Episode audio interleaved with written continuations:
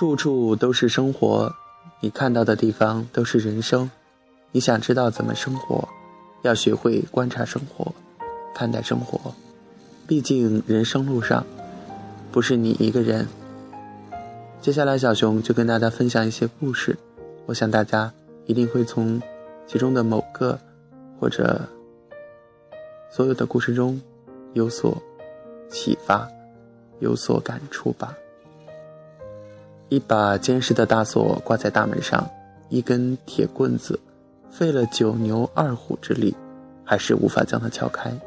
钥匙来了，他瘦小的身子钻进锁孔，只那么轻轻的一转，大锁就“啪”的一声打开了。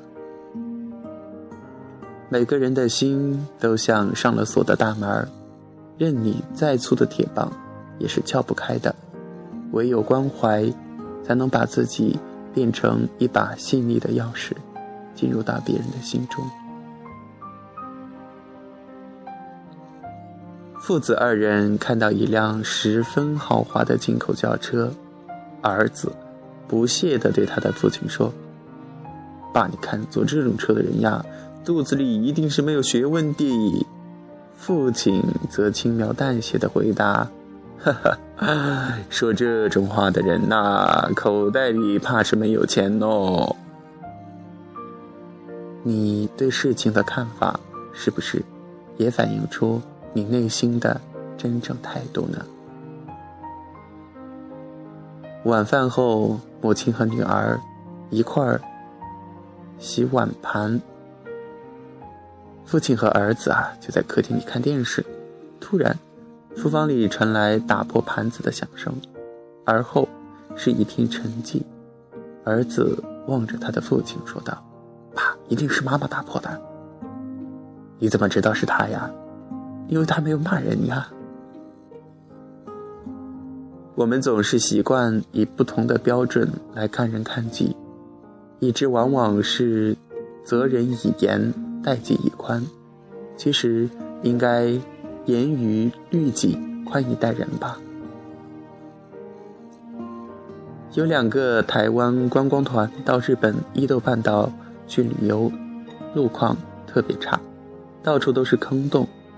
一位导游连声说路面简直像麻子一样，而另一位导游啊却诗意盎然地对游客们说：“我们现在走的啊。”正是赫赫有名的伊豆迷人酒窝大道。虽然是同样的情况，然而不同的意念就会产生不同的态度。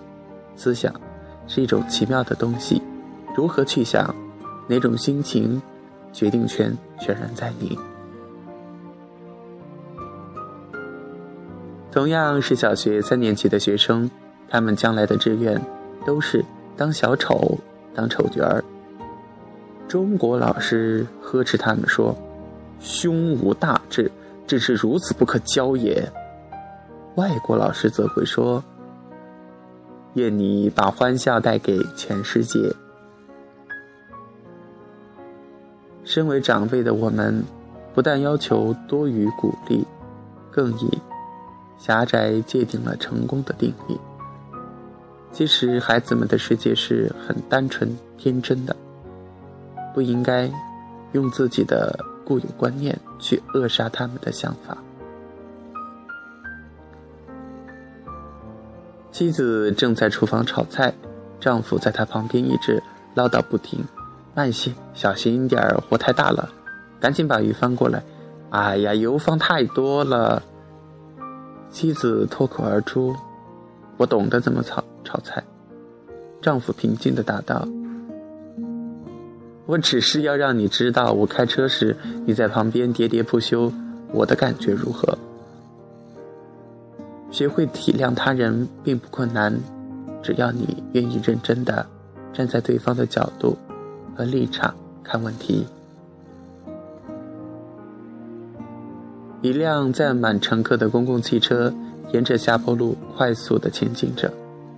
有一个人在后面紧紧地追赶着这辆车子，一个乘客从车窗中伸出头来，对追车子的人说：“老兄，算了，你是追不上的。”我 我我必须得追上他，我是这辆车的司机呀。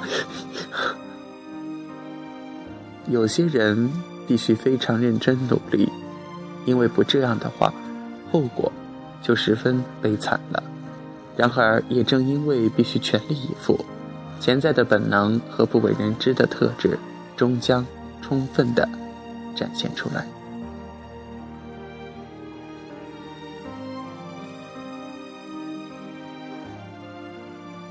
张三在山间小路开车，正当他悠哉悠哉欣赏美丽风景的时候，突然，迎面开来的这个货车司机摇下窗户，大喊一声：“猪！”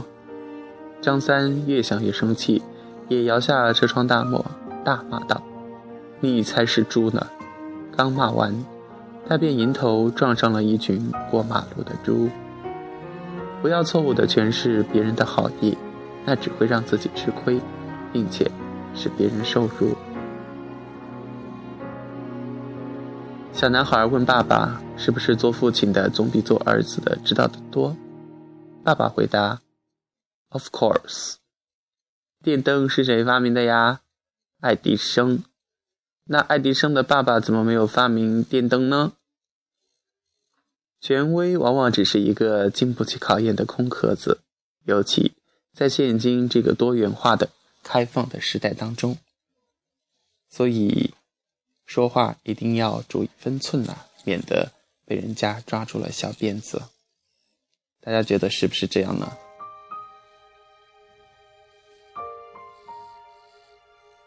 小明洗澡时不小心吞下一块小肥皂，他的妈妈慌慌张张的打电话给家庭医生求助。医生说：“哦。”我现在还有几个病人在呢，可能要半小时之后才能赶过去。小明妈妈说：“那在你来之前，我该做什么呀？”医生说：“给小明喝一杯白开水，然后用力跳一跳吧，你就可以让小明用嘴巴吹泡泡消磨时间了。”事情啊，既然已经发生了，何必担心？就不如坦然的、自在的去面对。担心不如宽心，穷紧张不如穷开心。今天的故事就分享到这儿。